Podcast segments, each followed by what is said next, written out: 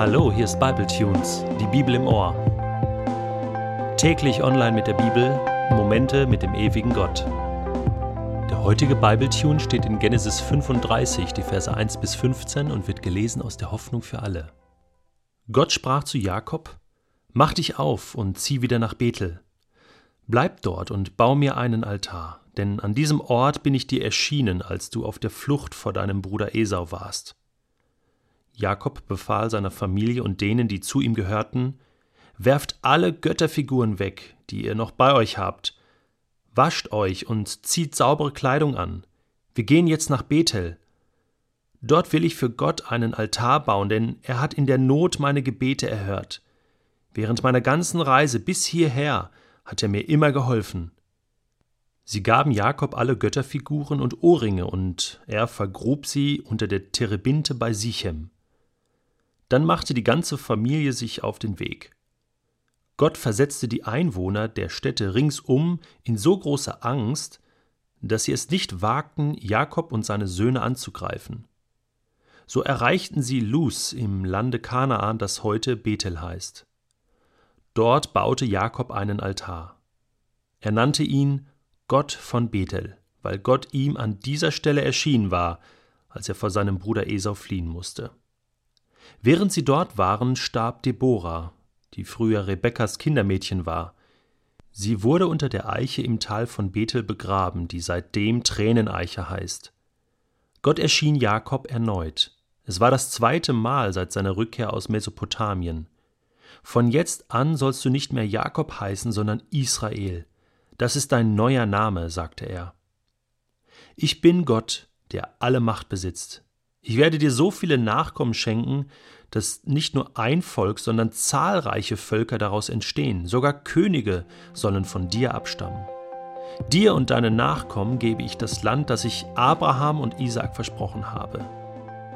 Nachdem Gott dies gesagt hatte, erhob er sich wieder zum Himmel. Und Jakob errichtete an der Stelle einen Gedenkstein. Er schüttete Wein als ein Trankopfer darüber und begoss ihn mit Öl, um ihn Gott zu weihen.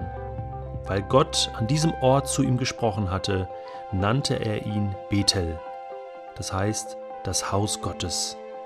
Wir Menschen, wir sind sehr vergessliche Wesen. Und es ist nicht verrückt, dass wir die guten Dinge in unserem Leben so schnell wieder vergessen und die schlechten Dinge, die uns widerfahren sind, an die können wir uns noch lange Zeit sehr gut erinnern. Gott möchte aber nicht, dass wir die guten Dinge, die wir gerade mit ihm erlebt haben, so einfach vergessen, weil sie sind zu selten, sie sind zu einzigartig, zu schön, dass wir sie einfach vergessen können. Und deswegen ergreift Gott Maßnahmen und sagt, erinnert euch daran, schafft euch Möglichkeiten, die euch helfen, euch zu erinnern, was ich euch Gutes getan habe. Im Psalm 103 heißt es mal, Lobe den Herrn meine Seele und vergiss nicht, was er dir Gutes getan hat. Denn gerade diese Dinge helfen uns in Zeiten, wo wir Gott mal nicht so spüren. Wir können uns erinnern daran, dass er vielleicht letztes Jahr so stark eingegriffen hat und das hilft uns dann heute weiter zu vertrauen. Nun, damals musste Jakob einen Altar bauen für Gott, Bethel, das Haus Gottes, ein Gedenkstein errichten. Heute haben wir es einfacher. Wir können Dinge aufschreiben, wir können Tagebücher führen, wir können eine Liste anlegen mit Dingen, die wir erlebt haben. Es gab damals zwar auch schon die Keilschrift, aber es war jetzt nicht so der alltägliche Gebrauch, dass man sich Dinge ständig aufgeschrieben hat. Und es war viel schöner, dass man an den Orten, an denen man etwas Geniales mit Gott erlebt hatte, etwas Einschneidendes erlebt hatte, dass man dort einen Altar errichtete, ein Opfer darbrachte und wusste, Herr, an dem Ort, da war es, da ist es passiert, genau an dieser Stelle, da hat Gott zu mir gesprochen, da ging der Himmel auf und ich wusste, hey, von nun an wird mein Leben ein anderes sein. Es gab viele solcher Orte auch in meinem Leben.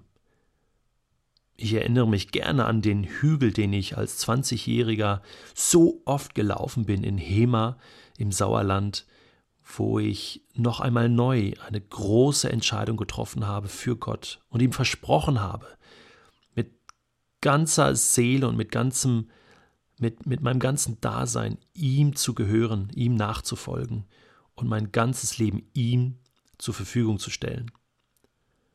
Ich weiß bis heute noch, an welcher Stelle ich gebetet habe und Gott das so versprochen habe. Ich weiß noch genau die Treppe in einem kleinen Vorort von Rom in Italien, wo ich meine heutige Frau kennengelernt habe, in vielen, vielen Gesprächen.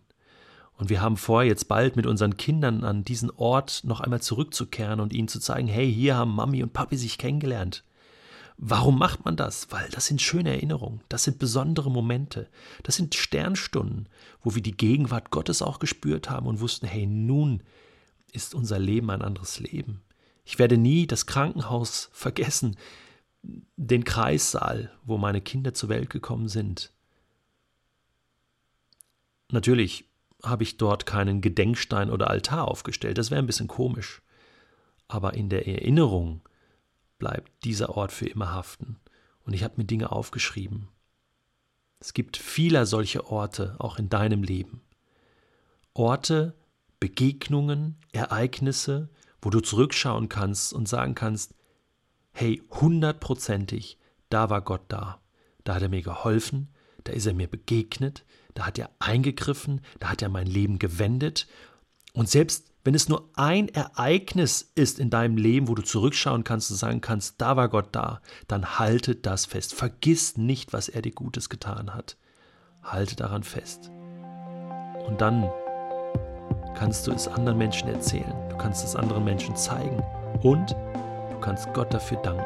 Jeden Tag, dass es gut mit dir meint. Fang doch heute noch damit an, gegen das Vergessen in deinem Leben anzuarbeiten, indem du dir Gedenksteine aufbaust. Geh in einen Laden, kauf dir ein Tagebuch oder einfach ein Buch, wo du Dinge aufschreiben kannst und fang heute damit an, aus deiner Erinnerung die schönen Dinge aufzuschreiben, die du mit Gott erlebt hast. Gedenkstein für Gedenkstein. Und ich verspreche dir, diese Erinnerung wird die Währung sein, mit der du in schlechten Zeiten überleben kannst.